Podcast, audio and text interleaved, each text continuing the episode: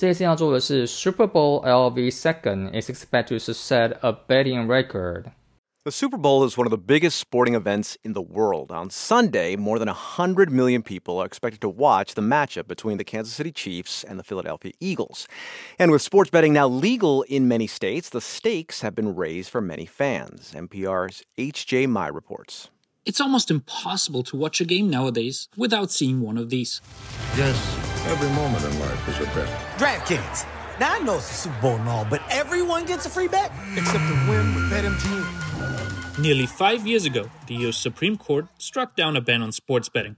Now, over 30 states plus DC have legalized it, and the American Gaming Association says betting on this year's Super Bowl will break records. Our estimates suggest that 50 million American adults are going to bet up to $16 billion on this year's game. Casey Clark is the senior vice president of the AGA. He says the 2018 Supreme Court ruling has changed the attitude toward sports betting and made it vastly easier to access. More than half of all American adults are going to be able to place a bet on the Super Bowl for the first time in their legal market. And that's a really exciting evolution. 好，我们这一次呢的这一集有两分十五秒，然后我们先做 前面的一分零八秒。在这篇报道里面的的一开始呢，这个人人名他 Martini 他说，The Super Bowl is one of the biggest sporting events in the world。那个就是世界杯嘛，它是这个世界上一个最大的一个运动盛事的其中之一。On Sunday, more than a hundred million people are expected to watch the matchup between the Kansas City Chiefs and the Philadelphia Eagles. Matchup 在这边则是说 a competition between two teams or people，就是说一个对决或是比赛。例句：The matchup turned out to be the most exciting race of the Olympics so far。我们就回到这个报道内容，他说。On Sunday，在礼拜天，more than a hundred million people，有上百万的人或是民众 are expected to watch the matchup。他说预计呢，应该会有上百万、上千万的人， 他是他们会去看这场比赛，然后这四场比赛是由 Kansas City Chiefs 跟 Philadelphia Eagles 他们的对决。And with sports betting now legal in many states, the stakes have been raised for many fans. NPR's HJ Mai reports. 好，随着呢这个运动的运动比赛的这个博弈，现在在很多州是合法的。The stakes have been raised for many fans. 还有这个奖项，这个奖金呢，就是这个赌金，应该是赌赌金吧，我也不晓得。就这个奖金呢，它已经提高到可以让每一个球迷可以去，他可以拥有机会去拥有这样子。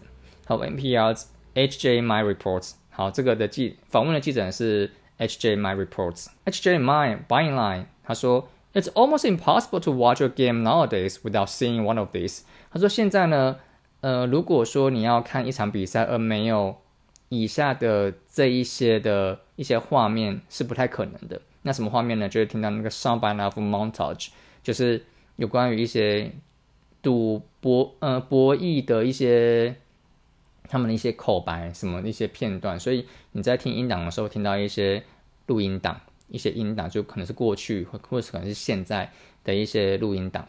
那什么是 montage 呢？它这边只是说 a piece of work produced by combining smaller parts or the process of making such a work。它是说是一种作品，但是作品呢，它会结合很多不同不同片段。放在一起，所以说就很像大家在看新闻，不是看新闻，应该是看一些广告，或是看一些，嗯，举例来说，如果讲的是新闻来说，可能在某一个事件，他们可能会去截取这个事件的一个类似片段，所以他们会在很多不同的时不同的时间区段去截取类似的一个报道，这个叫做 montage。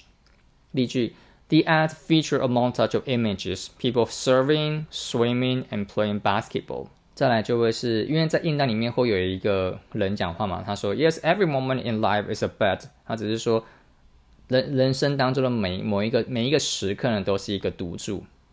然后再来就会是有另外一个人说话，他说，DraftKings now I know it's a Super Bowl and all, but everyone gets a free bet。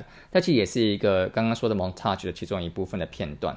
那 DraftKings 呢，则是一个博弈的公司。好，也是在在下就是另外一个 identified person，他也讲了一句话，他说 accept a win with Bet MGM。那 Bet MGM 它也是一个博弈的平台，博弈的公司。这个记者叫 Mike，他说 nearly five years ago，在大概五年前，the U.S. Supreme Court struck down a ban on sports betting。呃，美国的最高法院呢，它勒令那个运动博弈是没有办法是要禁止的。那 over now over thirty states，好，现在呢大概超过了三十个州 plus D.C. 就是还有那个华盛华盛顿特区 have legalized，it, 都已经同意呢让这个博弈合法化了。And the American Gaming Association says betting on this year's Super Bowl will break records. 美那个嗯，American Gaming Association 则就是美国赌博协赌博业协会。他说，在今年的这个世界杯的这个样子的博弈啊，这个的赌注呢，会 break records，它会呃破纪录。Casey Clark 他说，Our estimates suggest that 50 million American adults are going to bet up to 16 billion dollars on this year's game。他说，依据我们的推测呢，大概会有五千万的美国人民，他美国而且是成人哦，会会会做赌注，而且这个赌注可以到可以高达一亿六千万，诶，百万千万亿十亿十六，可以会到十六亿，在今年的比赛会到十六亿的这样子的金额。然后这个记者就说，Casey Clark is a senior vice president of the EGA。他说，Casey Clark 这个人的身份是什么呢？他是这个 AGA 他的负责人，他的算是副主席，或者说他的负责人之一这样子。好，He says the 2018 Supreme Court ruling has changed the attitude towards sports betting and made it vastly easier to access。这个负责这个人说呢，在二零一八年的那个最高法院，他们的他的那个规定呢改了，他对于这个博弈的这样的态度改变了，所以让博弈这件事情要接触是 vastly easier 是。变得比较简单的、比较容易的。Vastly 指的是 very much，指的是非常的意思。然后 Clark 就说，More than half of all American adults are going to be able to place a bet on the Super Bowl for the first time in their legal market, and that's a really exciting evolution。他说，大概有半一半的美国成年人呢，都会打算要开始去 place a bet 下赌注 on the Super Bowl，在下啊，在这个。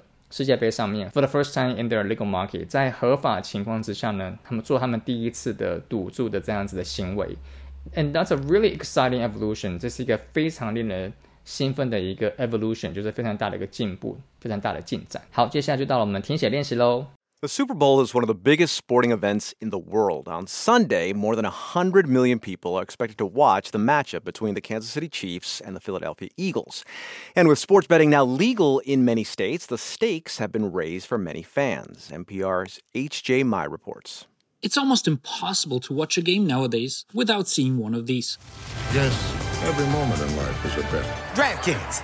Now I know it's the Super Bowl and all, but everyone gets a free bet. Except to win with BetMGM. Nearly five years ago, the US Supreme Court struck down a ban on sports betting. Now, over 30 states plus DC have legalized it, and the American Gaming Association says betting on this year's Super Bowl will break records. Our estimates suggest that 50 million American adults are going to bet up to $16 billion on this year's game. Casey Clark is the senior vice president of the AGA. He says the 2018 Supreme Court ruling has changed the attitude towards sports betting and made it vastly easier to access.